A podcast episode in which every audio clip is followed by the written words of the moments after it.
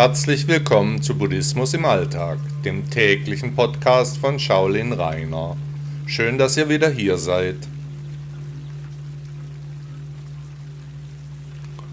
Emotionale Erpressung Emotionale Erpressung ist uns allen gut bekannt, wohl ein jeder von uns hat sich schon einmal darin versucht.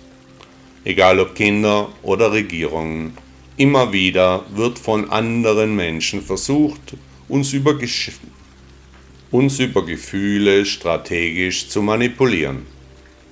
Zielsetzung bei einer emotionalen Erpressung ist es, beim Opfer Ängste entstehen zu lassen, auch Schuldgefühle, eben ein schlechtes Gewissen und natürlich die Bereitschaft zu tun, was der oder die Erpresser von uns wollen. Wenn andere mit Gefühlen drohen, egal ob einzeln oder aus einer Gruppe, dann ist immer Vorsicht geboten, denn wir sollen unter Druck gesetzt werden, manipulativ und unsachlich zu einer Handlung oder Unterlassung bewegt werden. Berüchtigt ist der sogenannte Liebesentzug, der mit Schmollen, Weinen oder Toben unterstützt wird. Oft fügt sich dann der Partner, um etwa des lieben Friedens willen Ruhe zu haben, oder eine unterschwellige Angst aufkommt, man den Partner nicht enttäuschen will oder weil man aus Pflichtgefühl nachgibt. Wenn der Partner aber merkt, dass er oder sie mit dieser Masche durchkommt, wird dieser Partner immer wieder manipulieren. Daher gilt, wehret den Anfängen. Nach Buddha sollen wir sowieso immer hinter die Kulissen blicken, uns nichts vormachen lassen. Wenn du mich lieben würdest, dann würdest du. Die Nummer darf nicht zum Standard werden. Gerade der Lehrer aller Lehrer mahnte uns, keine Anhaftungen zu haben, also in einem solchen Fall dann auch die nötigen Konsequenzen ziehen zu können, und zwar gleich am Anfang, sonst ist es meist zu spät. Wie erkennt man emotionale Erpressung? Meist wird mit sehr herabsetzenden Vergleichen gearbeitet, etwa der Mann meiner Freundin liebt sie wirklich, denn er macht dies oder jenes, oder es werden Drohungen aufgefahren, Vorwürfe gemacht. So entsteht ein Über- und Unterordnungsgefüge in einer Beziehung. Der Erpresser bekommt Macht, fängt an, die emotionale Abhängigkeit auszunutzen und natürlich auch zu genießen. Verlustängste werden aufgebaut, überhaupt arbeiten emotionale Erpresser hauptsächlich mit Ängsten.